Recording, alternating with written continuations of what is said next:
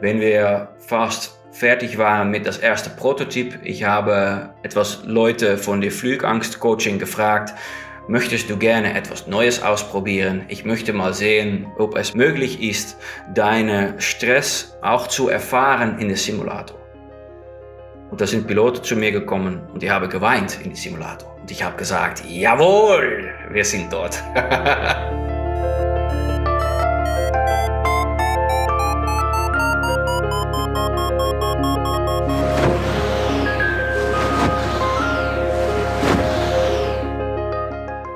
Potsglitz, der Lugleits Podcast. Geschichten aus dem Kosmos des Gleitschirmfliegens. In dieser Folge mit Bas van Duin und Lucian Haas am Mikrofon. Bei kommerziellen wie militärischen Flugzeugpiloten gehört er zum Alltag, der Flugsimulator. Darin werden Routine und Extremsituationen ohne Gefahr immer wieder trainiert, damit der Pilot dann in der Praxis vorbereitet ist und seine Handlungsabläufe und Optionen kennt. Beim Gleitschirmfliegen ist das anders. Von der Ausbildung bis zum späteren Freifliegen ist man als Pilot immer der realen Luft und den entsprechenden Risiken ausgesetzt. Wer einmal einen Fehler macht, selbst mit glimpflichem Ausgang, findet sich schnell mit einer Flugblockade im seelischen Gepäck am Boden emotionaler Tatsachen wieder.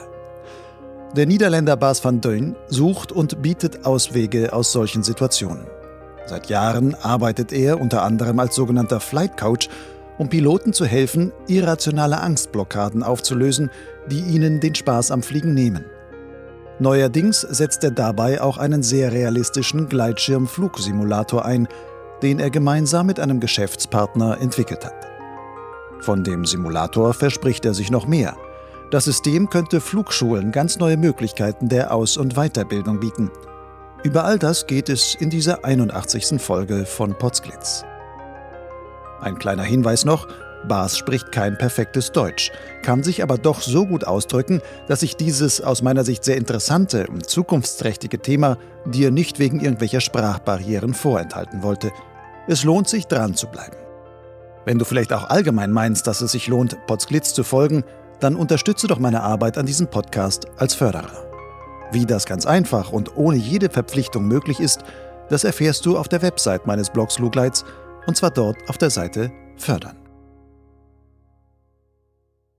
Bas, erste Frage vorweg, weil du gerade im Vorgespräch schon gesagt hast, du, dein Deutsch sei schrecklich. Wo hast du überhaupt Deutsch gelernt? Ich habe Deutsch gelernt äh, auf, auf die Schule. Wie sagt man das? Die mittelbare Schule. Das war ein, ähm, what's mandatory? Ein Pflichtfach. Ja, das war ein Pflichtfach bis der vierte Klasse. Danach sollte man sieben Fachen äh, wählen. Und da hat nicht genug Raum gegeben, äh, auch beim Deutsch zu bleiben. Also ich habe Deutsch gelernt in, in der Praxis. Ich bin äh, seit 27 Jahren beschäftigt mit Fliegen, aber wir kommen noch später darauf, aber habe viel geflogen in, ähm, in Österreich. Und dann hast du es da immer wieder geübt. Aber das ist mehr Üben wie Bier und Essen bestellen. Du weißt? ja, dann wird es heute ein bisschen schwieriger, weil wir über ein paar andere, etwas intensivere Themen äh, reden wollen. Ja. Aber wenn du mal nicht weiterkommst, Bas, ich helfe dir oder du kannst auch mal ein Wort auf Englisch sagen oder sonst was, da kommen wir auf jeden Fall weiter. Super, super machen wir. Bas, ich spring gleich mitten rein. Ja.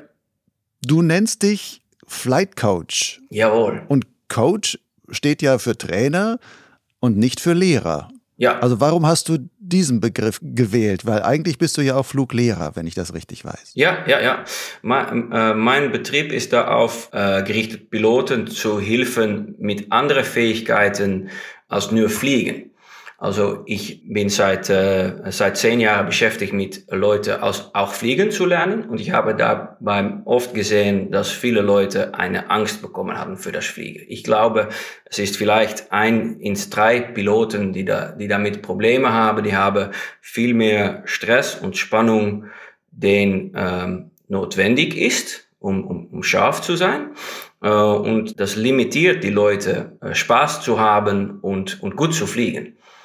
Also ich habe gedacht, ich muss mit meinem äh, meine Betrieb äh, Piloten helfen, mehr Spaß zu haben, weniger Stress zu haben und also mein Motto ist less stress, more skills. Also eine von, von die zwei äh, Sachen, dass ich äh, mache mit meinem Betrieb, ist Piloten Coaching. Coaching mit Flugangst umzugehen. Wie machst du diese Coachings? Gehst du mit den Leuten in ein Gelände und sagst, wir fliegen zusammen und gucken uns da das an? Oder ist das wirklich quasi eine theoretische Arbeit, also äh, eine gesprächspsychologische ein, Arbeit, ja, was du da ist, machst? Es ist, äh, es ist in einer Gesprächsform, also wie normalerweise Coaching auch geht. Ich bin auch Coach seit 15 Jahren und ich coache äh, Unternehmer und äh, Fachleute, um mehr aus Leben und aus Leben und Arbeit Balance, ähm, um effektiver zu funktionieren in, in der Arbeit, auch viel Manager, wie soll man äh, ein Geschäft äh, führen. Dafür mache ich Coaching mit den Leuten und ich habe gedacht, das kann ich auch erweitern nach Piloten. Auf das Fliegen, ja. Ist denn das, wenn du sagst, du machst eigentlich Business Coachings, kann man da dieselben Instrumente einsetzen, um damit ja. auch fliegerisch ja, weiterzukommen? Ja, ja, das ist für 90 Prozent die gleiche Tools. Das ist fast gleich. Und es, es hilft natürlich Leute, dass ich auch ein äh, Gleitschirmflieger bin, viel Erfahrung hatte als äh, Drachenflieger, äh, wie Fluglehrer. Also es ist möglich, etwas tiefer zu gehen, den ein normaler Coach, der nicht fliegt, machen könnte. Die Leute, die zu dir kommen, was haben die hauptsächlich für Fragen oder was ist das Hauptproblem, mit dem die meisten Leute zu dir kommen? Die meisten Leute haben einen Unfall mitgemacht oder der Retter geworfen und davon Angst bekommen. Das ist dann einfach eine Blockade, die man im Kopf hat und sagt, ja, ich habe den Retter ja. jetzt geworfen, ich habe ja. mich zwar vielleicht nicht verletzt, aber trotzdem, ja. jetzt fliege ich immer mit der Angst, ich muss wieder den Retter werfen oder was? Ja, genau, genau. Es gibt immer ähm, wenn Leute in die gleichen Umstände verkehren, wo der, der Absturz passiert hatte, dann deine Körper reagiert darauf. Und das geht schneller, den man äh, denken kann. Es ist, äh, was wir kallen der Monkey Brain. Es geht, geht super schnell und man bekommt Angst, weil die Umstände äh, eigentlich gar nicht gefährlich sein. Aber sie tun man denken auf äh, Umständnisse, die gefährlich waren, vor ein, zwei Jahren äh, her. Und dann kommt die ähm, Response. Ja, die Antwort, die, die Reaktion darauf. Die Reaktion kommt, kommt drauf. Und damit hilfe ich die Leute, die Reaktion wieder zu ändern in eine Reaktion, die passt bei den äh, Umständen. Mhm. Also nicht eine Stressreaktion, aber eine Entscheidung.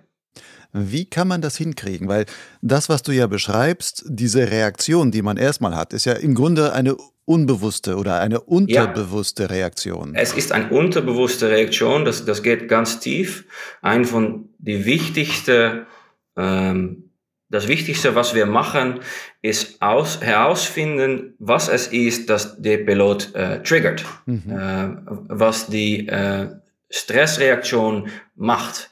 Also für manche Leute äh, es ist Höhe, vertikale äh, Wolken und für andere Leute es ist äh, ganz äh, am Nähe der Boden sein und für andere Leute es ist starker Wind oder äh, starke Thermik oder ein äh, ganz overcast dunkles Luft. Mhm. Für, für, für jede Leute es ist etwas anderes. Also wir, wir reden drüber und wir machen auch Meditation zusammen und wir finden aus, was ist das für dich? Und ganz, ganz oft äh, am ersten Gespräch, das wir haben, es ist gar nicht deutlich, was es ist für, für diese Pilot.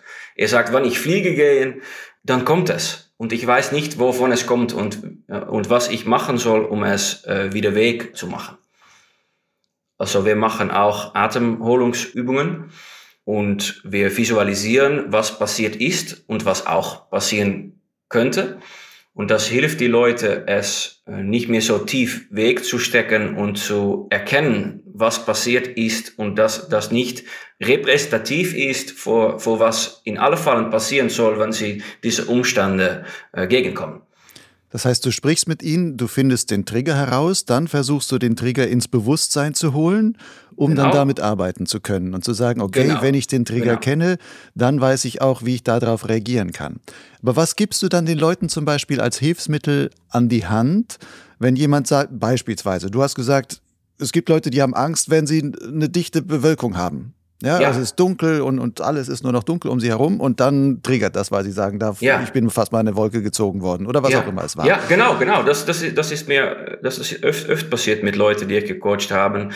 Wir, wir machen ein, äh, zum Beispiel ein Szenario zusammen. Also ich, ich sehe zu, zu diesem Pilot, stell dir mal vor, dass du fertig bist zum Starten äh, und du siehst diese dunkle äh, Wolke über der was geht passieren? Und die erste Antwort ist immer, ja, ich gehe fliegen und dann kommt die Angst. Na, na, mache mehr Details. Wie, wie geht es? Wie, wie geht das Schirm äh, abheben? Wie, was machst du mit deinen Armen? Und dann helfe ich die Leute, das komplett zu visualisieren. Und dann äh, zum Beispiel, ihr sagt zu mir, ja, dann komme ich am Nähe der Wolke und dann wird alles gespannt. Okay, geh mal ge gespannt sitzen in, in deine äh, Sättel. Und wie kannst du mit dieser äh, Spannung äh, umgehen?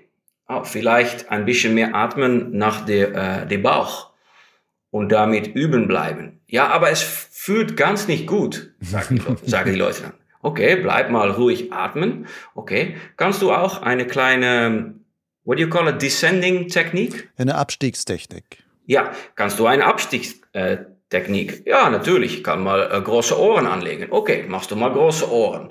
Hast du mehr Distanz zum der Wolke? Wie fühlt es jetzt? Ja, jetzt fühlst du ein bisschen besser. Okay. Bleib mal üben mit der Atemhalungsübung. Okay. Und gehen wir wieder in die Höhe. Und ich lerne die Leute auch, dass sie das auch machen können, nicht nur in Visualisation, aber auch in der Praxis. Also suche die Situation, der der Stress macht und mach äh, zum Beispiel die Atmung, Atemhalungsübungen und gehst wieder raus diese Praxis. Mach es wieder leichter für dich und dann geh wieder zurück. Leute denken nicht darüber. Es ist es ist fast ein, ein, ein binäres äh, Entscheidung. Ich gehe fliegen, ich bekomme Stress, ich gehe nach der Landung. Ende des Tages und ich kann meinen Freunden wieder sagen, ich habe wieder, wieder geflogen. Aber das ist nicht eine Weise, wo man äh, konstruktiv damit äh, handelt. Diese Techniken, die du da hast, wäre das eigentlich nicht etwas, gerade du bist ja auch Fluglehrer und so, wäre das nicht auch etwas, was man im Grunde schon in der Ausbildung zumindest in Ansätzen lernen sollte, dass man ja. da über solche Sachen schon spricht und sagt, hey, zum gerade dieses Thema Flugangst, dass man sagt, hey, das gehört ganz häufig dazu und es kann ja. vielleicht einem von, also jedem Dritten von euch mindestens wird es passieren, dass ihr in Situationen kommt, wo ihr danach mit Flugangst in die Luft geht oder in der Luft dann Flugangst entwickelt, weil dann ist wieder eine Situation, die euch triggert. Genau.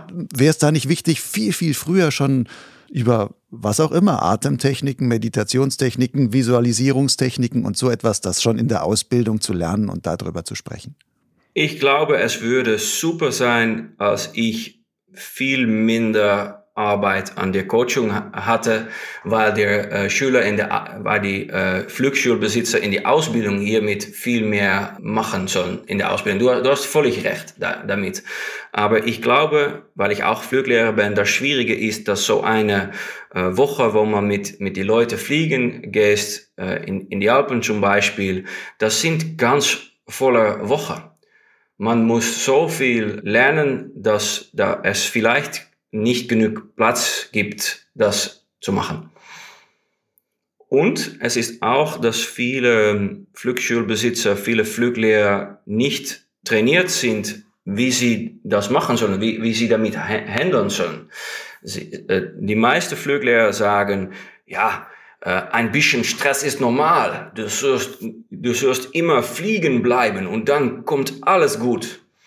Das ist, was 90 Prozent von den Fluglehrer sehen. Und nicht, weil sie schlechte Fluglehrer sind, aber sie glauben das richtig, dass es so geht. Viele Studien sagen, dass die Psychologie von einem Menschen nicht so geht.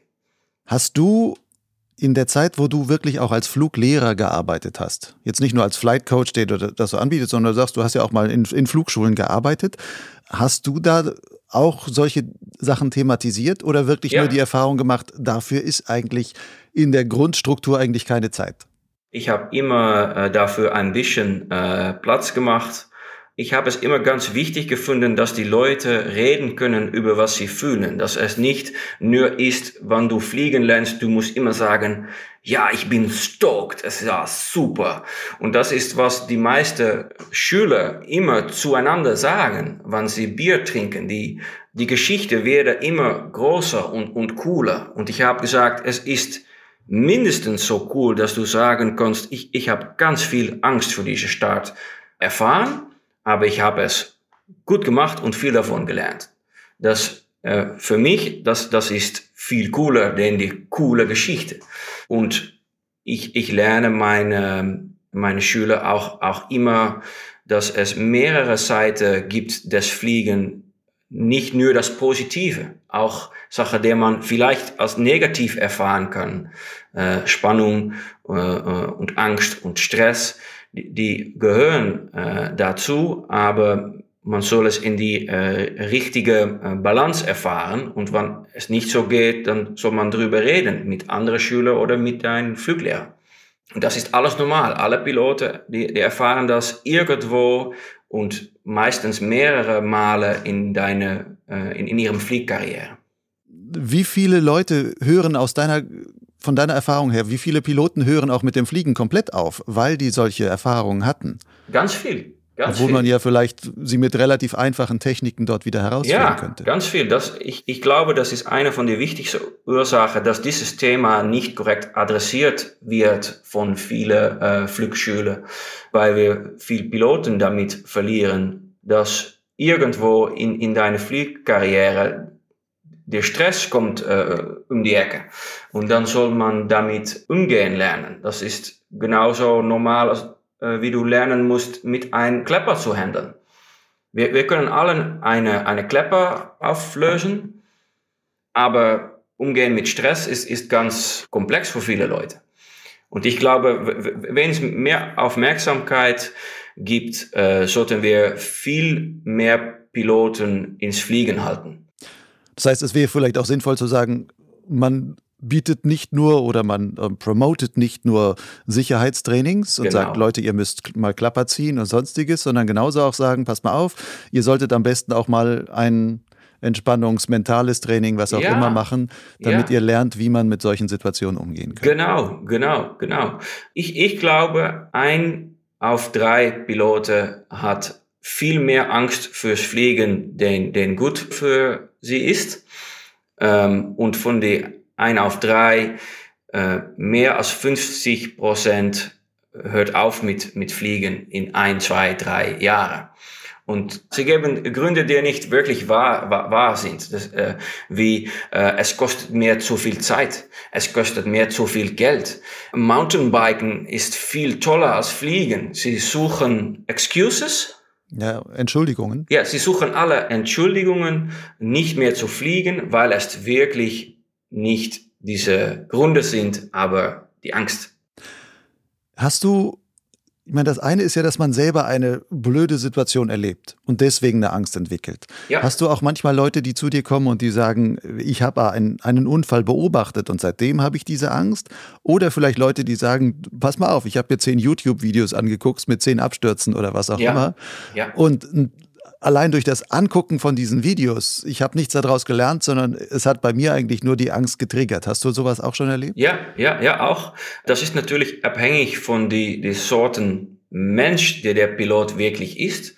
Äh, die Leute, die, äh, die ganz äh, rational das Fliegen anschauen, die haben das mehr öfter. Also sie sehen ein Video oder ein Unfall passieren und sie gehen drüber, drüber denken. Und das geht rund in den Kopf und dann bekommen sie Angst.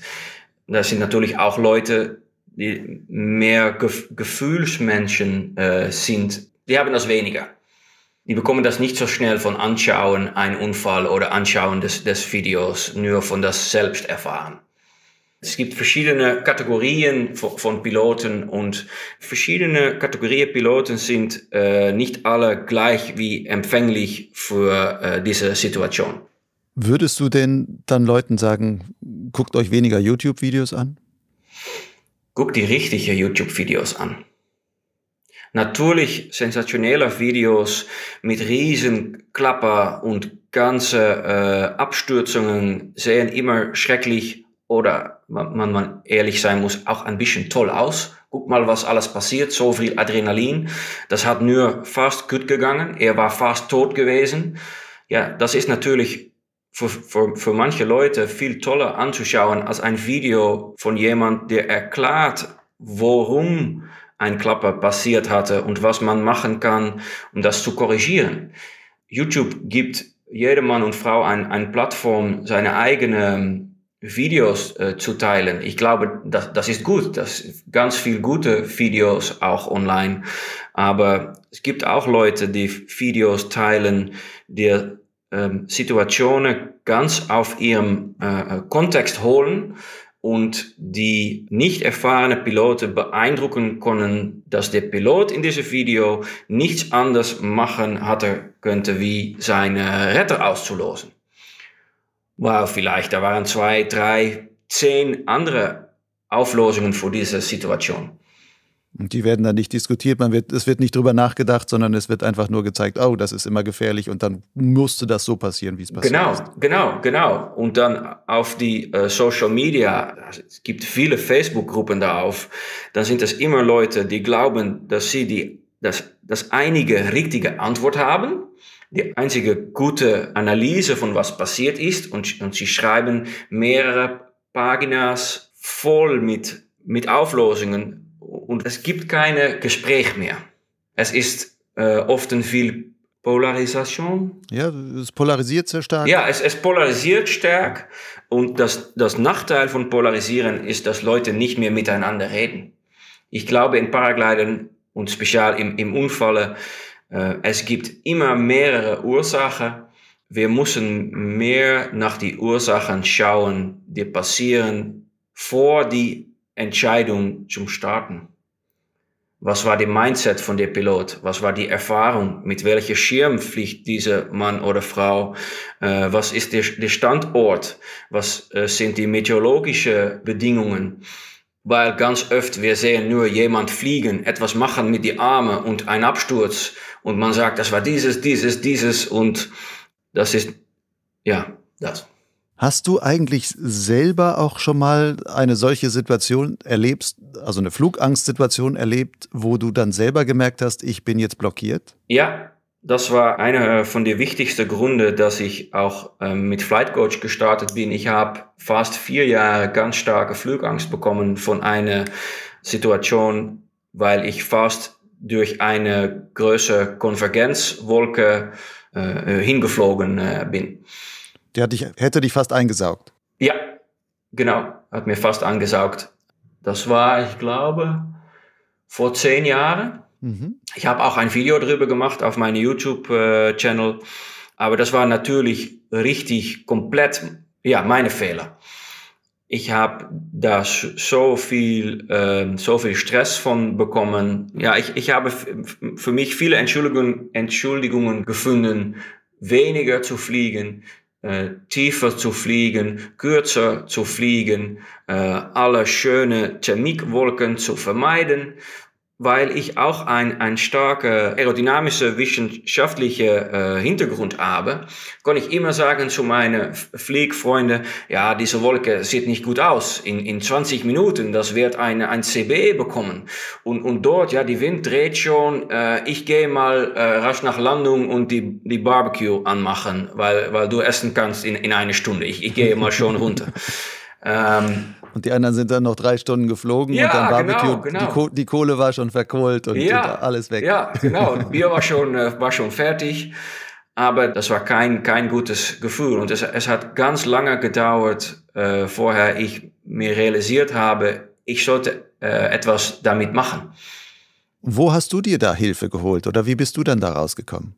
Ich habe da, äh, ich habe zu meinen Flugfreunden gesagt, ich habe bei mir selbst gesehen in, in, in die letzten zwei Jahre, dass ich immer am ersten an dem Boden stehe, weil ich weiß, ich bin nicht der schlechteste Thermikflieger von unserer Gruppe. Und ich habe all die Leute gefragt, das waren drei, vier Leute, wann ich Entscheidungen mache, wovon du denkst, dass ich sie mache aus Angst, Sie sollte mir am, am, am Radio anrufen und sagen, Bas, was du jetzt machst, ist keine normale Entscheidung, du hast nur Angst.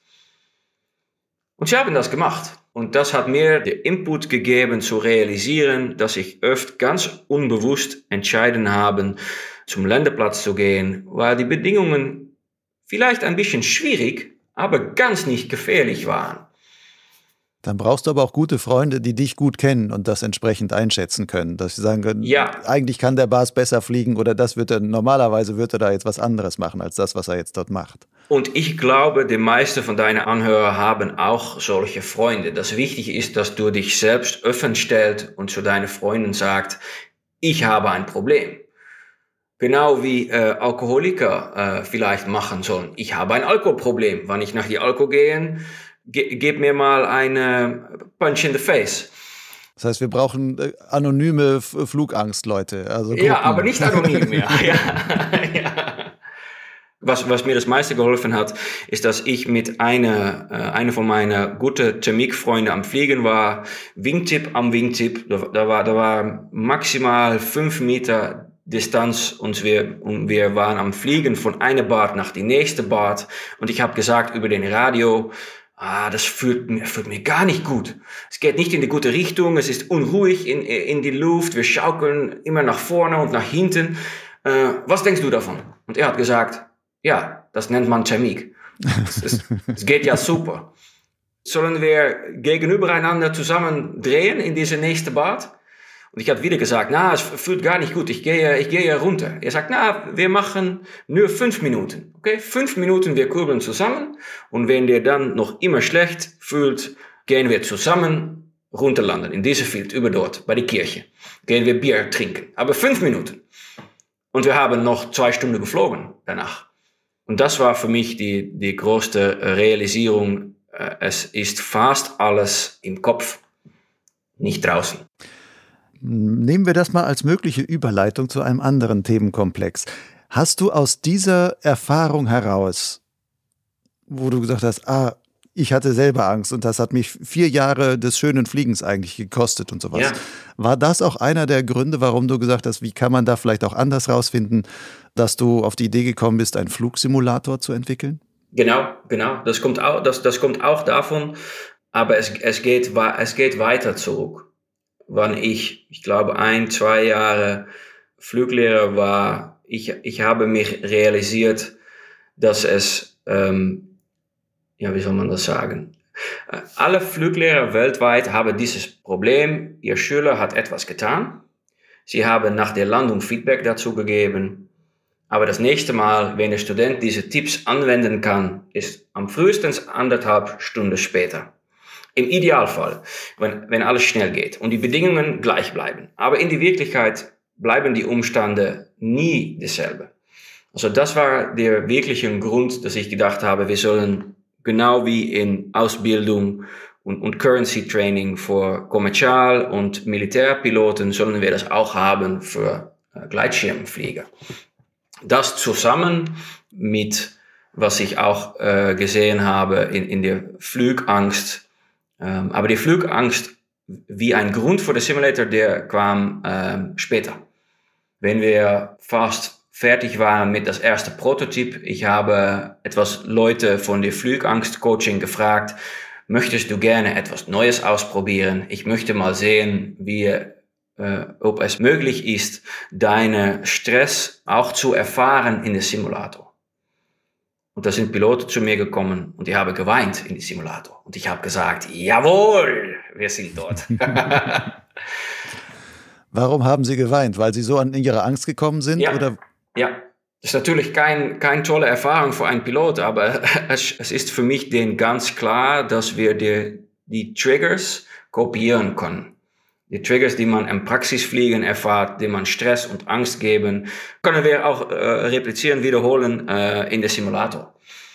Also seit äh, einem Jahr, ich nutze die Simulator auch für Fliegangst-Coaching. Also wir machen das eins auf eins Gespräch, äh, wie ich das seit 15 Jahren mache. Aber seit einem Jahr, das ist auch die äh, Simulator-Coaching darauf äh, zugefügt.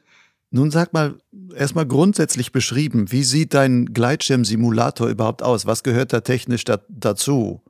Das sind, äh, wenn, wenn wir die Hardware anschauen, äh, das sind drei unterschiedliche äh, Teile.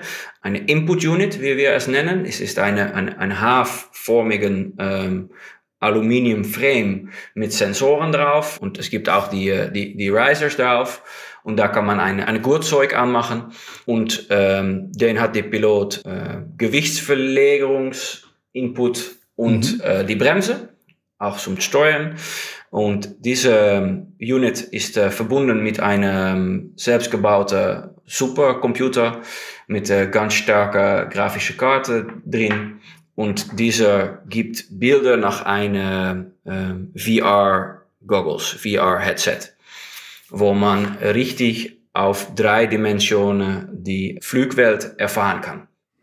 Das heißt, man sitzt dann in dem Gurtzeug, man zieht diese Brille auf ja. und dann fliegt dann mit dieser VR-Brille und in jede Richtung, in die man guckt, sieht man halt, wenn der hochguckt, sieht man den, ja. den Gleitschirm. Wenn man runter ja. guckt, sieht man den Boden und man genau. vorne sieht man den Horizont genau, und so weiter. Genau, genau. Man, man kann 360 Grad rundum gucken, üben ähm, und es ist es fühlt ganz ähnlich wie, wie Fliegen in der Praxis. Also man sieht äh, kleine äh, Häuser, äh, Autofahren über die Straße, man sieht die Bäume, man sieht die Wolke, äh, man kann die Windgeschwindigkeit und Richtung erfahren. Man hat ein, ein Vario, wo man die ähm, äh, horizontale Geschwindigkeit, aber auch äh, Sachen wie, wie Gleitzahl ähm, und äh, die vertikale Geschwindigkeit sehen kann.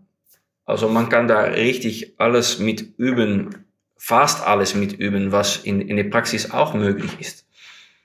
Für so einen Simulator, wie genau muss eigentlich die Landschaft simuliert sein, damit man das wirklich, das realere Gefühl hat zu fliegen, dass das Hirn nicht die ganze Zeit auch denkt, hey, du bist in einem, einem, einem ja. einfach nur, das ist ja nur ein Spiel, das ist jetzt eigentlich ja. nicht, nichts wirklich Reales. Das ist eine ganz gute Frage, Lucian, weil für normale Simulators für die Kommerzialluftfahrt äh, und die Militärluftfahrt, das ist ganz nicht so wichtig, weil man auch lernt zum Fliegen auf die Cockpit, auf die Instrumente.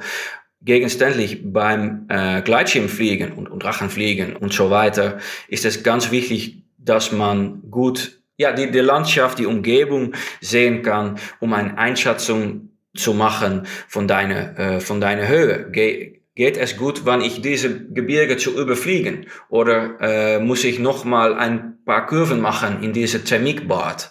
Ähm, Geschwindigkeit und Abstand ist viel wichtiger. Also die Landschaft muss ganz realistisch äh, sein dafür. Also ein Auto soll 1,20 Meter Höhe sein und nicht zwei Meter, eine normale Personenkraftwagen. Und ein, äh, es ist ganz wichtig, dass ein, eine Baume nicht 15 Meter Höhe ist, weil in Wirklichkeit diese Typbäume ist nur 8 Meter hoch. Also die Verhältnisse sind auch äh, ganz wichtig.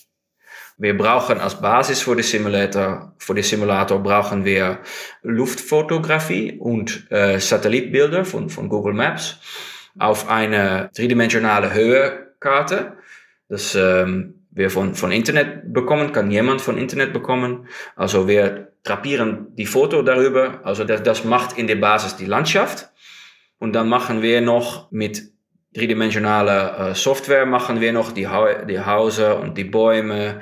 Und wir machen ein exakte äh, Replika von der Ländergebiet zum Beispiel.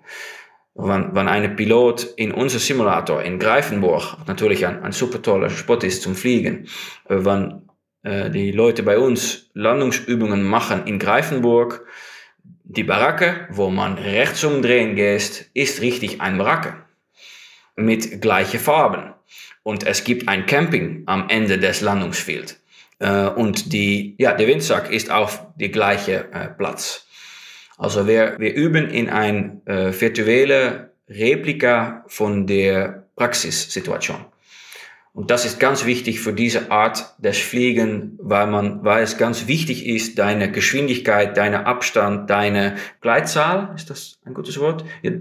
Weil es ganz wichtig ist, deine Gleitzahl gut einzuschatten, um gute Kurven zu machen und gut auf die Landewiese eine Punktlandung zu machen.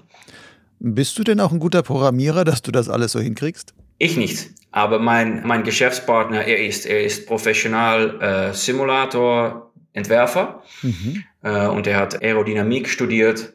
Also er ähm, hat das ganze aerodynamische Modell von den Paraglider so gebaut, dass es fast so fliegt wie ein echter Paraglider. Und er hat dann die ganze Software dahinter programmiert und auch die ja. ganze grafische Software, die dann dahinter liegt. Wir nutzen X-Plane. Das ist ein Simulator, der jedermann kaufen kann. Und da oben haben, haben wir eine Layer. Mhm. Wie sagt man das? Auch kann man im deutschen Layer ja, sagen. Okay. Wir haben, wir haben drüber ein Layer gemacht, der die Interface ist zwischen unserer aerodynamischen Entwerf und, und Explain. So wie äh, auf eine realistische Weise äh, mit der Basisfunktionalität von, von Explain fliegen können in dieser Simulator. Und wir brauchen wieder andere Plugins und Input, um die äh, Länder, Wiese und Gebiete richtig nachzubauen.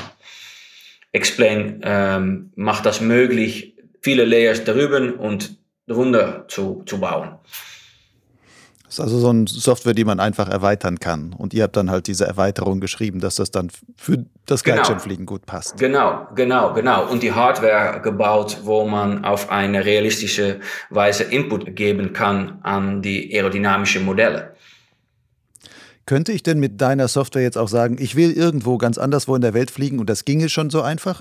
Oder muss man immer viel Arbeit investieren, um zu sagen, ich baue trotzdem die Landschaft nochmal genauer nach, damit das mit dem Gleitschirmfliegen überhaupt passt? Ja, ja, ja und nein. Wenn jemand bei mir kommt und auf der Platz sagt, äh, ich möchte gerne in äh, Brasil fliegen, äh, dort so und so, dann sage ich ja, das ist leider nicht möglich. Wir können das machen, aber es sieht gar so schlecht aus, dass es nicht realistisch genug ist. Wir können dort fliegen, aber es sieht nicht, nicht richtig aus. Die Erkennungsmerkmale in der Landschaft, die sehen ganz anders auf in der Basis-Explain ganz anders, den wir es machen können.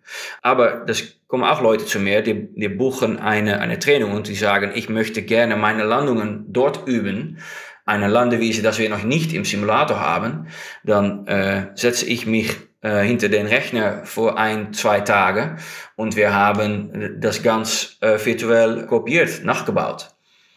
Und dann ist das auch zugänglich für alle Leute, alle Flugschule, die eine von unseren Simulator nutzen. Das ist inklusiv bei, beim Updates. Wie viele verschiedene Fluggebiete hast du mittlerweile gut simuliert in deinem Simulator integriert?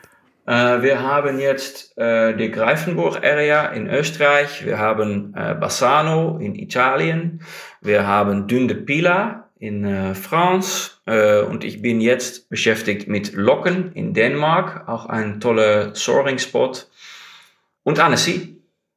Annecy in France auch. Ja, ist ja dann schon auch sehr abwechslungsreich von Küstensoaring bis ja, hin zu wirklich genau, Hochgebirge genau. und ja, weil wir mit dem Simulator Thermiken üben können, äh, Landungen, Punktlandungen machen in verschiedene Windbedingungen und äh, Dune Soaring.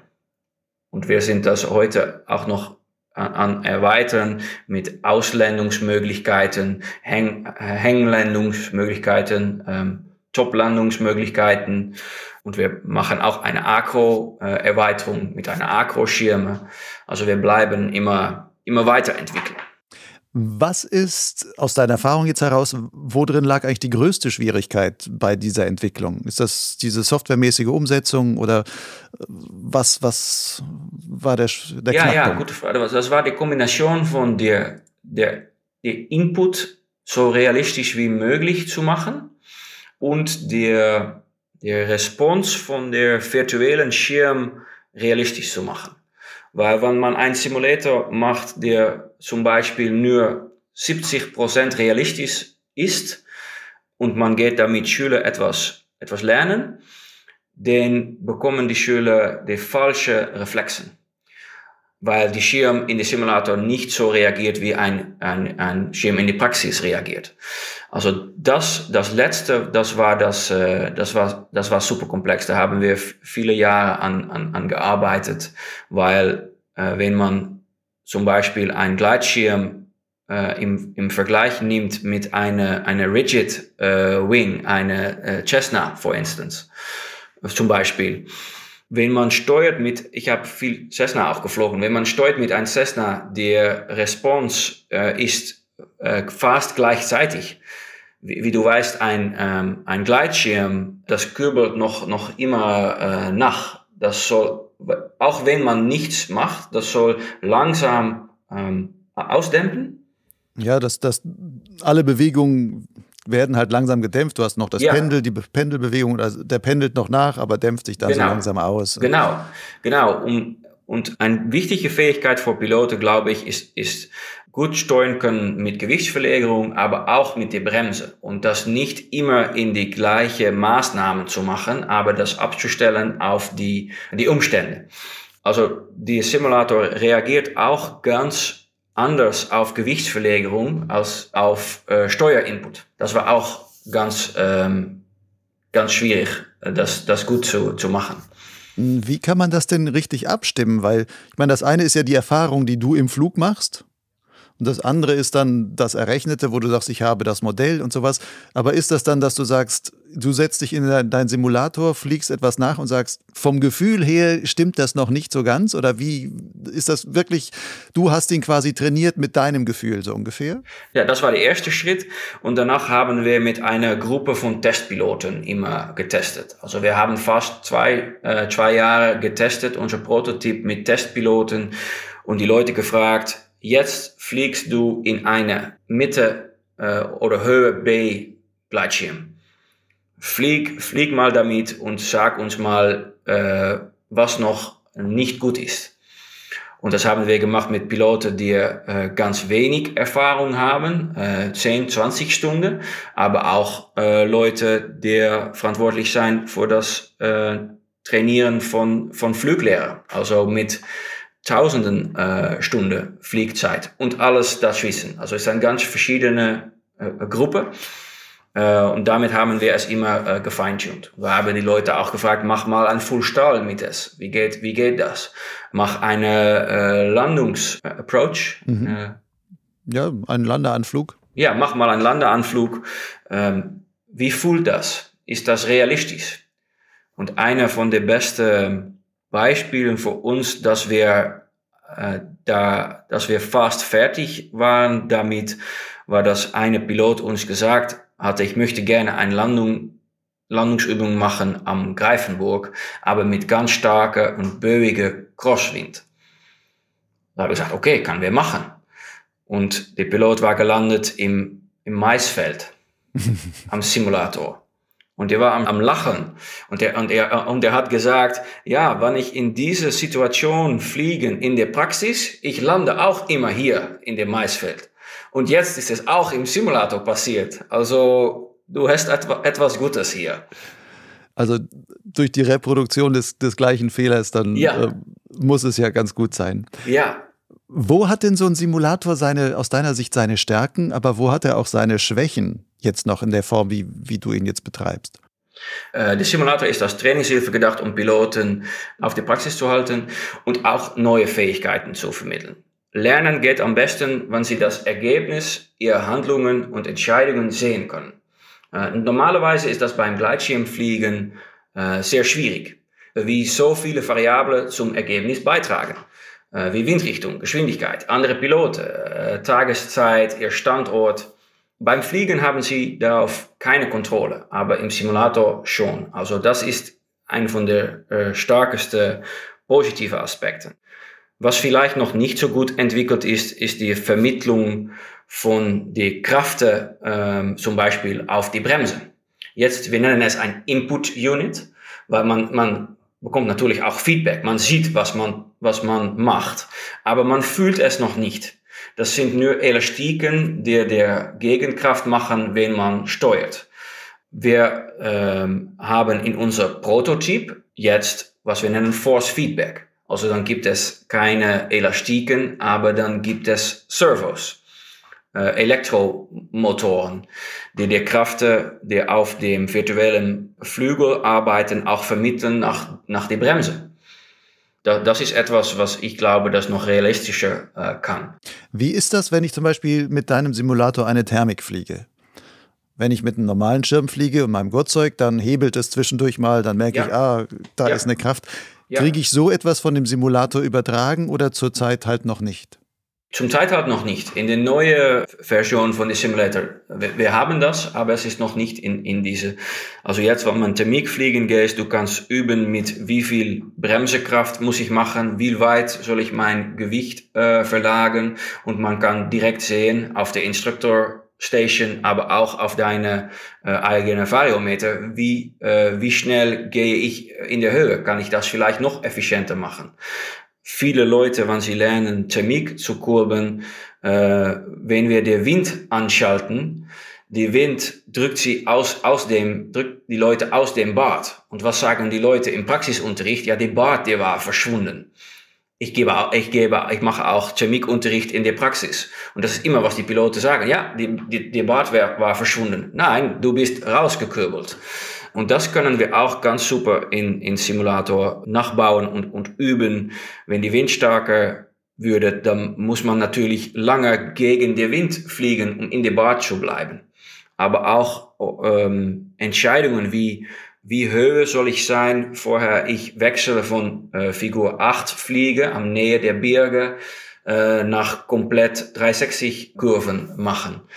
Wie viel Bremse habe ich in der Bad oder wann ich von einer Bad nach der nächsten Bad fliege gegen Wind, soll ich vielleicht mein Speedsystem 20%, 40%, 60% oder etwas dazwischen machen. All diese Sachen, ja, wenn, wenn man dir geübt hat in Simulator und in der Praxis bringt, man kriegt viel mehr aus der Praxis. Könnte ein solcher Simulator dann aus deiner Sicht schon in der Gleitschirmausbildung ein, ein wirklicher Gewinn sein? Ja, genau, genau. Äh, ich, ich bin ähm, operational mit diesem Simulator äh, seit neun Monaten jetzt und seit zwei Monaten eine große Schule hier in Holland, Airtime Paragliding Sport, hat auch einen Simulator von uns äh, bekommen und sie ähm, nutzen das für Unterricht von alle Niveaus von Piloten, von komplett Anfänger bis Leute, die XC äh, fliegen möchten. Aber das sind dann extra Kurse, die man bei Ihnen noch zusätzlich buchen muss? Oder ist das quasi Teil der Ausbildung, dass die sagen, pass mal auf, du buchst bei uns ein Ausbildungspackage und ähm, du musst mindestens 40 Höhenflüge machen, aber wir machen mit dir auf jeden Fall auch ähm, 40 simulierte Landungen oder sonst ja, Ja, da, das, da, da, wir sind heute beschäftigt mit das komplett zu integrieren. Das ist ein, vielleicht am Laufe äh, mehrere Monate, dass es für sichere Trainingspakete Standard ist, dass die Leute erst ein oder zwei Stunden im Simulator fliegen, bevor sie nach die Alpen kommen, um Praxisunterricht zu bekommen. Was man in ein Stunde im Simulator lernen kann, dauert ein oder zwei Wochen in der Praxis zum Lernen. Es ist ein super Accelerator. Ein Beschleuniger. Ja, es ist ein Beschleuniger für deine Fliegkarriere. Warum ist der Simulator so ein Beschleuniger? Also warum lernt man am Simulator oder im Simulator so viel schneller? Wir zoomen genau auf die Fähigkeiten in, die, die, ein, die dieser spezielle Pilot weiterentwickeln muss. Mhm. Und das wiederholen wir dann unter immer schwierig, schwierigen Bedingungen. Also jeder Pilot hat andere Fähigkeiten, die man lernen muss, der, äh, wenn wir das gut gemacht haben, auf den nächsten Schritt kommen kann.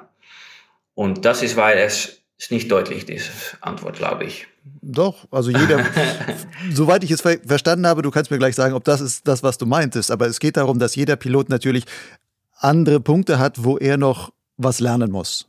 Und diese Punkte, die bei jedem individuell sind, die kann man bei jedem auch individuell trainieren und sagen, okay, bei dir hapert es noch mit dem Thermikfliegen, bei dir hapert es mit der, da gibt es Probleme bei der Landung, du kommst immer zu hoch rein oder was auch immer. Das können wir jetzt speziell am, am Simulator nochmal wirklich daran arbeiten. Ja, ja. Wir, wir hatten richtig gesucht nach einem Tool, um sicherzustellen, dass Fluglehrer besser und schneller unterrichten und Piloten äh, helfen können. Das ist das, das, das Idee. Es, es ist eine, eine nahtlose Verbindung zur, äh, zur Praxis her und es sollte als äh, Ergänzung und nicht als Ersatz äh, verwendet äh, worden. Gibt es denn, gerade weil du sagst, es gibt schon diese eine Flugschule in Holland, die das einsetzt, gibt es auch wirklich schon Erfahrung damit, dass sie gesagt haben, okay, bevor wir mit unseren Flugschülern aus Holland, wo alles flach ist, fahren wir in die Berge und die starten zum ersten Mal in Greifenburg oder wo auch immer das ist und dann fliegen sie dort und machen dann die, die ersten äh, Landeanflüge in Greifenburg. Wenn wir das vorher im Simulator trainiert haben, dass man wirklich in der Praxis sieht, das klappt eigentlich von auf Anhieb. Und man muss dort vor Ort viel, kann man schon direkt die Aufmerksamkeit auf ganz andere Sachen richten. Ja, wir, wir, haben damit experimentiert. Leute, die noch nie einen Paraglider angeschaut haben und eine, das war bei einer anderen Schule, bei Paragliding Holland, äh, der hat auch äh, Schüler nach uns gesendet, weil wir die Training für die Leute in den Simulator machen.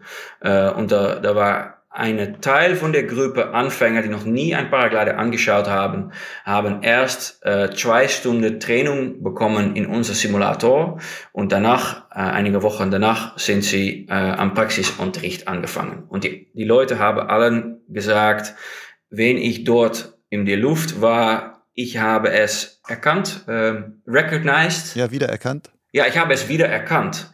Äh, ich habe gesehen, wo ich bin, weil ich hier noch nie gewesen bin. Und das hat mich Vertrauen gegeben und Erkennung. Mhm. Also ich, ich glaube ganz stark, dass es, dass das Leute hilft, auch weniger Stress zu erfahren dabei. Und weisen, wie es ist, um eine 360er zu drehen über die Landewiese. Wie groß die Durchschnitt ungefähr sein muss. Wie weit man ungefähr steuern muss. Alles schon bekannt.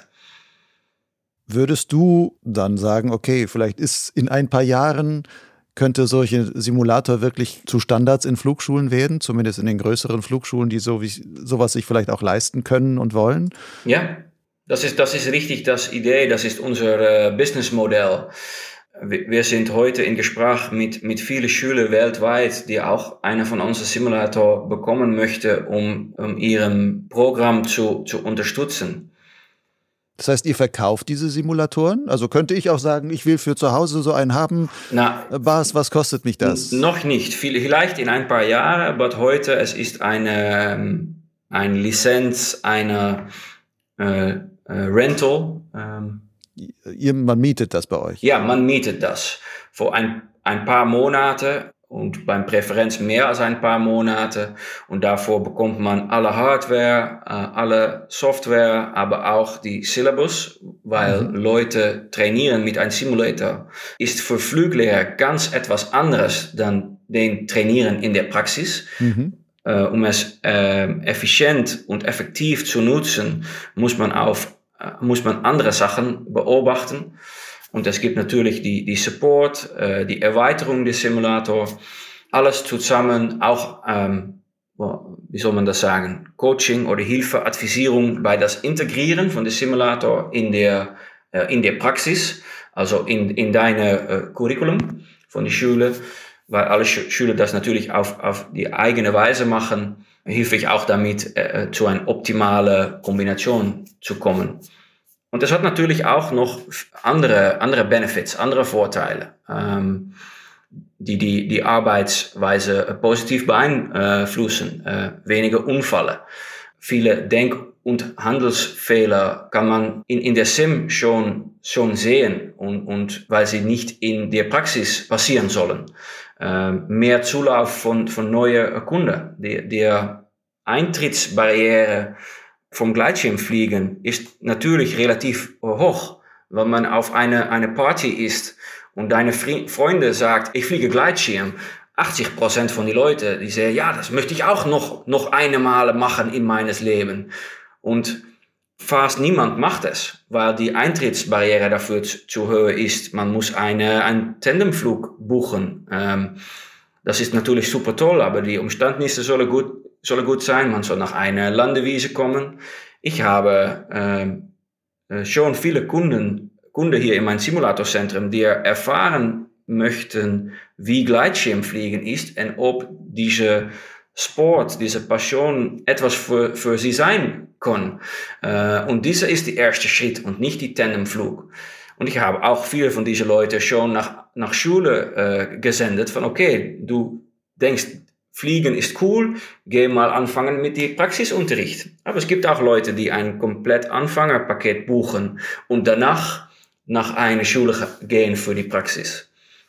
Also die, die Eintrittsbarriere ist deutlich niedriger als bei einem Tandemflug. Also ich, ich glaube, dass es äh, Schulbesitzer äh, helfen soll, ein ganz anderes Businessmodell zu entwickeln, mehr Kunden zu bekommen. Äh, ich, ich erwarte, dass es auch dass es auch Vorteile macht wie mehr Material verkaufen, äh, mehr verkaufen von Auslandreisen, vor mehr fortgeschrittene Schüler. Es gibt natürlich auch viele Anfänger, die denken, okay, das war eine tolle Woche, aber es gibt mir ein bisschen Angst oder ich habe nur die Basis gesehen, es dauert so lange, vorher ich meine Lizenz bekommen kann. Ich gehe etwas anderes machen. Ich glaube, ja, ich glaube, mehr Leute bleiben dabei.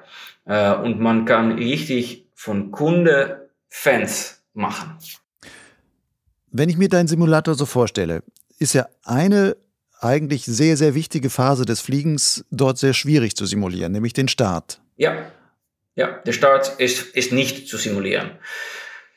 Na, man, wir starten der Flug auf einen Ab Abstand von, von, von, der, von der Gebirge und wir sagen, wir, du bist hier, hier gestartet, suche mal eine Thermikbad oder wenn wir eine Landung üben, üben gehen, dann dürfen wir natürlich nicht anzufangen mit einem Start, was normal ist in der Praxis, aber der Start, den machen wir gar nicht und auch der Zwischenflug mit die Manöver, den machen wir nicht.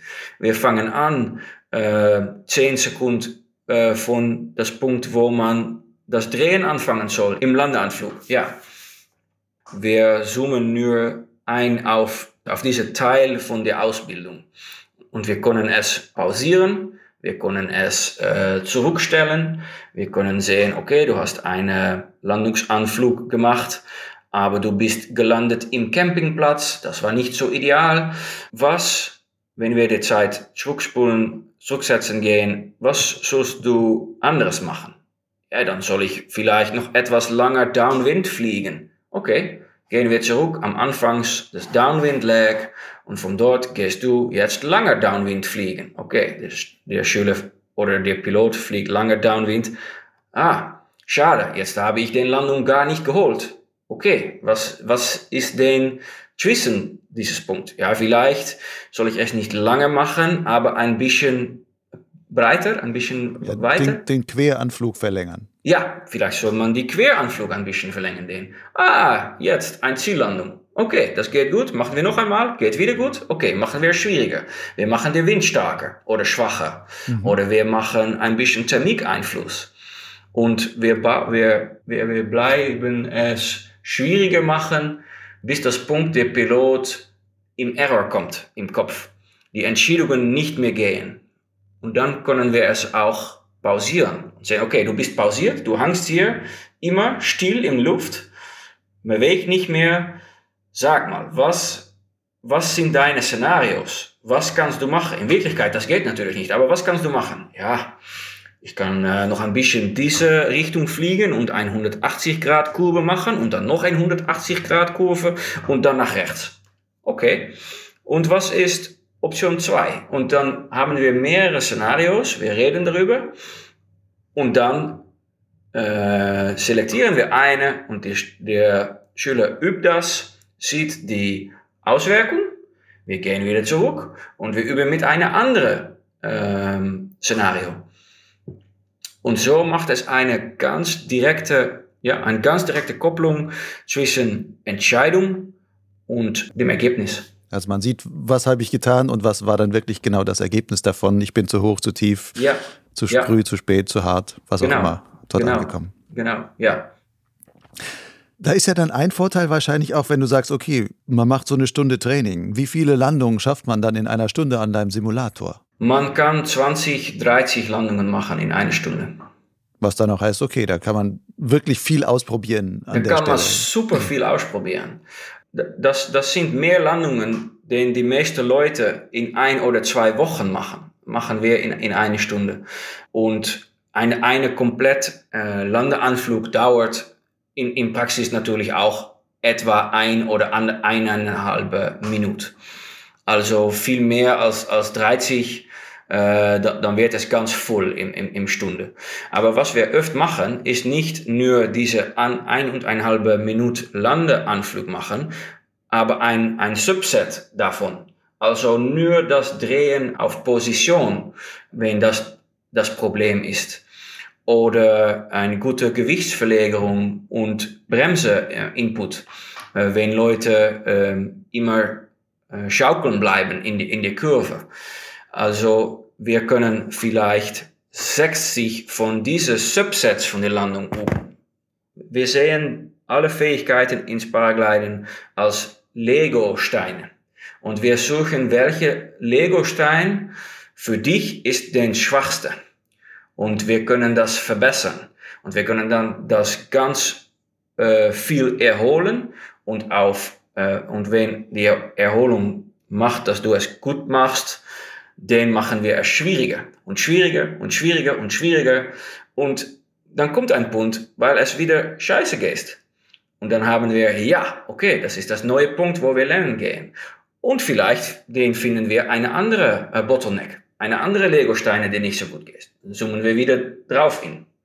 Wir, wir sind die einzige äh, Institution, die einzige Trainingszentrum äh, in der Welt äh, mit einer Resultatgarantie. Also wir sagen zu unseren Kunden, okay, du möchtest das Paket Thermikkurven, dann garantieren wir dir, dass nach diesem Training du gut und schnell Kurven machen kann in Thermik und ähm, so viel Höhenmesser machen kann in, in so viel Sekunden. Dass du weißt, wen du wechseln musst von 8 Fliegen nach 360 Grad Fliegen. Dass du weißt, wie man de Vario nutzen soll. Dass du weißt, wie du handeln musst, wenn es starker Wind gibt. Ja, im Durchschnitt das kostet Leute drei Stunden im Durchschnitt. Also wir sagen, die Leute, das kostet im Durchschnitt drei Stunden und da zahlt eine festgestellte Preis dafür. Äh, und wenn es nicht geht in drei Stunden, bekommst du vier, fünf, sechs Stunden ohne extra zu zahlen. Also die Leute, die zahlen nicht richtig pro Stunde, die zahlen für eine, äh, eine Paket an Fähigkeiten. Fähigkeiten, das eins auf eins in der Praxis zu bringen ist. Wie kannst du das überprüfen? Weil wenn jemand jetzt sagt, er hat bei dir drei Stunden gemacht und jetzt sagt er, jetzt bin ich in die Alpen gefahren und wollte das umsetzen. Aber es klappt immer noch nicht bei mir. Bas, du musst mir noch mal drei Stunden geben. Wie, wie, aber dann das kannst du ja ganz schwer überprüfen, wenn du denselben gar nicht beobachtest, wie er dann wirklich fliegt. Oder du könntest einen sagen, der macht drei Stunden Landetraining mit dir und dann sagt er, jetzt bin ich, war ich aber in der freien Wildbahn und da habe ich wieder jede Landung verhauen. Ähm, Bas, du musst mir auf jeden Fall nochmal drei Stunden geben. Das, das ist mir äh, mit vielen Kunden in neun Monaten noch nicht passiert. Aber wenn das passieren soll, dann gehe ich da seriös überreden mit, äh, mit diesem Pilot. Äh, und wenn ich richtig glaube, dass er ehrlich ehrlich ist, äh, dann sollte das für mich kein Problem sein. Äh, so viel Vertrauen haben wir in diese Simulator. Das, das Schöne aber ist, dass wir es in die Simulator schon sehen können, ob man es machen kann oder nicht. Die, die erste Stunde, es Leute ohne Thermikerfahrung können nicht körbeln in, in eine Thermikbad mit starker Wind. Sie fliegen immer drauf, äh, draus. Äh, irgendwo am Anfang der zweiten Stunde, das geht super. Aber wenn wir dann den Wind ändern oder wir machen äh, ein bisschen Windshear, dann verlieren sie wieder den Bart. Also am Ende des durchschnittlich dritten Stunde, wir können sehen, alles geht super. Und wenn die Leute dann draußen fliegen gehen, natürlich es gibt Sachen, die, die in, in Praxis anders sind. In Praxis fühlt man am Gurtzeug, äh, an die Bremse, der Feedback. In, in die Anlage, das wir heute haben, kann man das noch nicht, nicht fühlen. Also man muss natürlich auch äh, das, den wieder integrieren. Aber unsere Erfahrung sagt, dass wenn die Leute im Simulator gut zum Beispiel Thermik fliegen können, ähm, es ist so, so, so viel leichter in der Praxis. Und, und denk mal drüber, wenn man, wenn du ein äh, ganz nicht erfahrene äh, ein ganz ein Anfänger bist mit Thermikfliegen und du und du machst einen Thermikkurs vor, sag mal, sechs Tage. Du startest von, von der Berge. Wenn man nicht der erste oder der zweite Bart fassen kann, stellt man wieder auf den Landungsplatz. Dauert es am mindestens eineinhalb Stunden, wo man es wieder versuchen kann und vielleicht die Thermik ist denen zu stark oder es regnet. Das ist eine von den Kräften von, von, der, von der Simulator, dass man das Einfliegen von einem Bad und das drin bleiben, wenn man das kann. Im Simulator kann man das in der Praxis. Also man holt viel mehr aus einer Praxis-Fliegerwoche. Könnte man denn einen solchen Simulator, wie du ihn hast, kann man den auch mitnehmen? Also könnte eine Flugschule sagen, pass mal auf, wir haben immer einen Simulator hinten in unserem ja. Gepäck mit dabei, weil ja. vielleicht haben wir ja von der Flugwoche sind zwei Tage richtig Scheißwetter, ja. aber wir können dann sagen, passt mal auf, wir haben da unser Simulatorzelt. Ähm, jeder von unseren Flugschülern, wir haben acht Leute mit, jeder kriegt pro Tag eine Stunde Simulatortraining. So kommt ihr trotzdem zum Fliegen und ihr lernt vielleicht an dem Regentag viel mehr, als ihr beim ja, echten Fliegen dann lernt. Das ist, das ist auch das, das ganze Idee, dass man es äh, auch auf, auf den Lokationen, wo, auf dem Standort, wo man fliegen geht, dass man es, man es auch auf, aufstellen kann. Man braucht natürlich Strom und Internet vor äh, Verbindung, aber die Input Unit, die VR, äh, VR Goggles und die, äh, die Rechner, die gehen alle in Flight Cases, die wir dafür haben. Und man braucht eine, ja, man braucht einen steifen Rahmen. Ist das das gute Wort, ein Rahmen? Ja. Man braucht natürlich auch einen steifen Rahmen, um die Input Unit aufzu aufzuhängen. Es muss das Gewicht von dem Pilot tragen können und nicht, äh, nicht viel bewegen. Muss ganz Du musst stark sein, ja. Äh, also das soll man äh, den, den bauen oder, oder bauen lassen. Oder vielleicht, wenn es ein Standort ist, wo die Schüler mehr oft kommst, äh, ist es möglich, etwas an der ähm, Decke, an der Decke zu befestigen. An die Decke zu befestigen. Ja, es gibt nur vier dicken Schrauben und damit, da, und damit kann man es äh, festmachen, ja. Nun gibt es so viel ich weiß, du hast gesagt, es gibt eine Flugschule in Holland, die so ein Ding jetzt hat. Du hast ja. sowas, du sitzt in, in Amsterdam. Ja. Wenn ich jetzt sagen würde, ich will das trotzdem schon mal ausprobieren, könnte ich bei dir sowas buchen? Beispielsweise, ich sage, ich möchte meine, meine Landung verbessern und will jetzt so ein dreistündiges Training bei dir buchen. Ja. Was wird mich das kosten? Für dich nicht. Na, nicht mich. ich bin jetzt ein ganz normaler Pilot ja, und jetzt nicht ja. sagen, ich will jetzt nicht drüber schreiben und will, will mir das mal dafür angucken, sondern wirklich ein, ein normaler Pilot sagt, hey Bas, ich habe da diesen Podcast von Lucian gehört, das interessiert mich mal. Ähm, wie kommen wir zusammen? Ja, äh, es gibt zwei Möglichkeiten. Äh, man kann eine komplett äh, Paket buchen mit der Resultatgarantie, worüber wir geredet haben. Das kostet 649 Euro. Man kann auch eine äh, Intro Introduktionstunde äh, buchen. Wir machen das unter unsere äh, Kostpreise und äh, das kostet 99 Euro für eine Stunde. Und dann kann man, kann man alles ausprobieren. Landen, Thermiken, Ausländungen machen, äh, Dune Soaring, äh, nur um ein Gefühl zu bekommen, äh, für was wir mit dem Simulator zu fügen können an äh, deine Fliegerkarriere. Gerade wo du jetzt Dune Soaring sagst, also Dünensoaring. Ist auch ganz populär unter deinen Zuhörern, glaube ich. Ich sehe sie ganz öfter hier an die Küste. Es gibt ja die einen Leute, die häufig an die Küste fahren und das, das schon können oder meinen es zu können oder was auch immer. Aber es gibt ja vielleicht auch Leute, die sagen, aus den Alpen, ich will auch mal Dünensoaring machen. Und dann fahre ich mal nach Holland, aber Bergfliegen und Dünensoaring ist schon etwas anderes. Auch dem Umgehen mit dem, mit dem ganzen Strömungssituationen und so weiter, den Wind richtig einschätzen dafür und so weiter. Man könnte ja auch sagen, pass mal auf, bevor ich zum Dünensoaring fahre, fahre ich zum Bas und äh, mache eine Stunde Dünensoaring bei ihm am Simulator.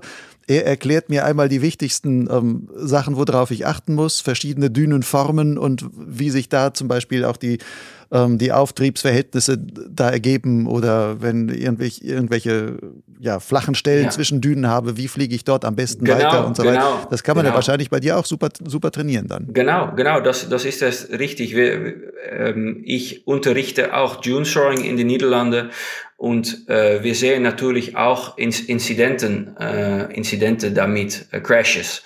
Und ein von den äh, meist gesehen Ursache ist, dass Leute, wenn es äh, Crosswind gibt äh, und eine Kurve machen äh, von der Wind, vom Fliegen mit dem Wind in die Rücke nach Drehen mit, mit dem Kopf in die Wind, stürzen ab, weil sie die Kleider spinnen. Abreißen. Abreißen, ja. Äh, sie gehen negativ. Mit dir. Weil die äh, Kurve da, dehnt sich so aus, sie denken, sie kommen nicht rum genau, und dann ziehen sie die Bremse genau. immer weiter. Und ja. dann er geht nicht durch die Kurve, geht nicht durch die Kurve, tiefer steuern, tiefer steuern, abstürzt. Äh, und das, äh, das passiert ganz oft. Das kann man super üben in den Simulator. Äh, dann äh, machen wir eine Düne mit etwas äh, äh, Häuser und dann sagen wir, okay, dreh mal jetzt links um. Ja, die Häuser, die sind ga ganz nee. Okay, wie soll man diese Kurve machen? Ja, vielleicht etwas früher nächste Mal. Oder vielleicht etwas mehr, etwas mehr Gewichtsverlagerung und etwas weniger mit deinen Händen. Oder wie weit nach hinten kann ich fliegen? Weil über die Düne gedrückt werden durch den Wind passiert auch ganz oft. Oder wenn man ganz fast hinter der Düne ist, wieder zu, to escape ähm, zu entkommen. Also dem, zu entkommen, ja, zu entkommen. Der Gefahr ja. zu entkommen oder halt ja. dem, aus dem Lehwirbel wieder herauszukommen und genau, so weiter. Genau, und, und das gibt, um wieder äh, zu entkommen, äh, das ist auch eine Technik und das ist oft mit Speed, äh, Speedbar, Beschleuniger nutzen. Aber wie viel? Nicht maximal, aber auch nicht null. Aber wie viel soll man den machen? Und wie kann man sehen, ob es genug ist oder zu viel oder zu wenig. All diese Sachen, die beitragen an, an viel Spaß im Fliegen in der Praxis, kann man in den Simulator üben. Also ja, ich möchte gerne, dass die Leute alle erst einmal hier vorbeikommen und dann nach die Düne gehen. Aber das geht auch für die holländische Flieger. Okay, vielleicht gibt es auch ein paar holländische Flieger, die sogar diesen Podcast hören und dann, ja. dann letzten Endes dann bei dir landen. Bas, ich würde jetzt gerne langsam zum Ende kommen. Eine, jetzt jetzt meine Abschlussfrage für dich. Was hast du selber mit deinem Simulator gelernt? Für dich vom Fliegen? Super tolle Frage, die ich nicht erwartet hatte. Ich bin jetzt am Üben mit schwierigen äh, Hängenlandungen machen, weil das immer etwas ist in, in schwierige äh, Umstände, das mich äh, Stress gibt. Ähm, und ich habe gedacht, ich muss das üben in Simulator für zwei äh, Gründe es selbst besser zu lernen und auch äh, zu äh, entdecken, ob der Simulator auch dafür genutzt kann werden. Das Antwort ist ja. Und jetzt bin ich gleichzeitig die Szenarios dafür, die Trainingsszenarios dafür ent entwickeln äh, und auch selbst am, am Üben. Wir haben auch gesehen, dass äh, in der Praxis und in der Simulator auch Hanglandungen machen ist, äh, ist fast gleich wie kommt man anfliegen, wo kommt der Wind von, soll ich hier meine Höhe verlieren oder dort. Ähm, und da, da, das hilft mir richtig ins, äh, ins, ins Trainieren davon. Es gibt ja also gerade bei den X-Alps-Piloten sieht man es häufig, die nutzen häufig oh. viel so Anflugtechniken, auf, ja. wo die quasi wirklich mit Schwung und mit teilweise mit Speed, teilweise einfach aus der Kurve heraus Schwung holend, wirklich mit Geschwindigkeit auf den Hang zufliegen, dann diese Geschwindigkeit in Höhe umsetzen, ja. um dann ganz sanft aufzusetzen. Ja. ja das, das wäre etwas, ja etwas, was theoretisch im Simulator hervorragend äh, zu trainieren wäre, weil man, wenn man crasht, tut es nicht weh. Genau, genau. Ich, ich habe viele Piloten, die in den Simulator ge äh, Crashes gemacht haben und gesagt haben, ich bin ganz froh, dass es mich passiert ist hier im Simulator und nicht, äh, und nicht in der Praxis. Aber dein Landsmann Michael Nessler, also bekannt von Schwing, hat natürlich eine Technik entwickelt, entwickelt äh, Full Beschleuniger und auch viel Bremsen und dann und den wie ein eine eine Komet nach die, äh, nach die Boden gehen und, au und auf letzte Sekunde das wieder ähm, rauszuholen und dann zu lernen. Ich habe das noch nie gemacht in der Praxis, aber das ist auch etwas, was ich am Üben bin äh, in, in der Simulator. Ja, das heißt, der Simulator kann auch wirklich die aerodynamischen Verhältnisse am Flügel so gut simulieren, dass wenn du sagst, ich trete gleichzeitig den Beschleuniger und ziehe die Bremsen, habe dadurch ein sehr ähm, stark gewölbtes Profil, Dadurch ist das sehr stabil, aber sinkt sauber nach unten und damit kann ich wirklich sehr gute Landungen fliegen. Ah, da muss ich natürlich ehrlich sein, das weiß ich noch nicht, weil ich, ich das noch nie versucht hatte. Aber äh, Eike, der Schulbesitzer von Airtime, er macht das ganz oft. Also das ist eine von meinen folgenden Fragen, die, die ich ihr gerne stellen möchte. Probierst du es mal, diese Technik, und sag mir, wie, wie realistisch die Simulator ist auf diesem Punkt. Und wenn er sagt, ganz realistisch, dann glaube ich, ich kann es damit üben gehen. Ja, super. Dann, Bas, ich wünsche dir viel Erfolg mit deinem Simulator. Ich glaube, dass diese Idee, wenn sie sich denn durchsetzt oder wenn mehr Flugschulen sowas machen, dass das vielleicht wirklich ein ähm, nochmal ein Fortschritt in der ja, in der Weise sein kann, wie man Gleitschirmfliegen lernt oder wie Leute dann auch eben mit ihren Ängsten oder ihren Schwierigkeiten und, und ähm, den Fehlern, die sie haben, wie man da weiterkommen kann. Und was ich auch sehr häufig sehe, sind ähm, ja schon quasi erfahrenere Flieger oder Leute, die lange fliegen, aber die trotzdem eingeschliffene Fehler haben oder die nie vernünftig landen können, ja, sondern ja, ja. beim Landeanflug immer noch eigentlich da so durch Zufall irgendwie reingeschwebt kommen. So ungefähr, genau. das Landefeld ja. ist groß genug, deswegen kommen ja. sie noch alle sauber runter. Aber sie sind nicht wirklich gesteuert geflogen, um zu sagen, ich genau. kann meine Landung so fliegen, auch nach vielen Jahren, dass ich inner, immer innerhalb quasi mindestens zehn Meter Umkreis um den Punkt, wo ich wirklich hin will, dass ich dort auch wirklich lande, was ja letzten Endes wichtig wäre, gerade wenn man auch mal in kleinere Felder ja. rein will und so weiter. Habe ich auch ganz oft gesehen in, in der Simulator. Aber, aber danke, ähm, danke für deine, für deine Interesse. Ich, ich hoffe das auch. Ich hoffe, es, es ist, das ganze Idee ist, Schulbesitzer äh, zu helfen, effektiver, effizienter das Unterricht zu machen. Und ich, ich möchte gerne die ganze, wir, ich muss sagen wir, wir möchten äh, sehr gerne die ganze Welt damit äh, äh helfen. Ja. Und was du auch, auch sagst über die Piloten mit mehr Erfahrung, der äh, eingesch eingeschlafene Fehler äh, haben, haben wir auch ganz oft gesehen. Piloten, die mehrere Stunden pro Jahr XC fliegen, die zum Beispiel die ganze Zeit, wenn es anstrengend wird, die Reiser äh, festgriffen. Wir entwickeln äh, heute auch dafür etwas, dass man ein kleine Strom ähm, Schock Stromschlag bekommt, ein Strom, ja, wenn man die Reise äh, angriff.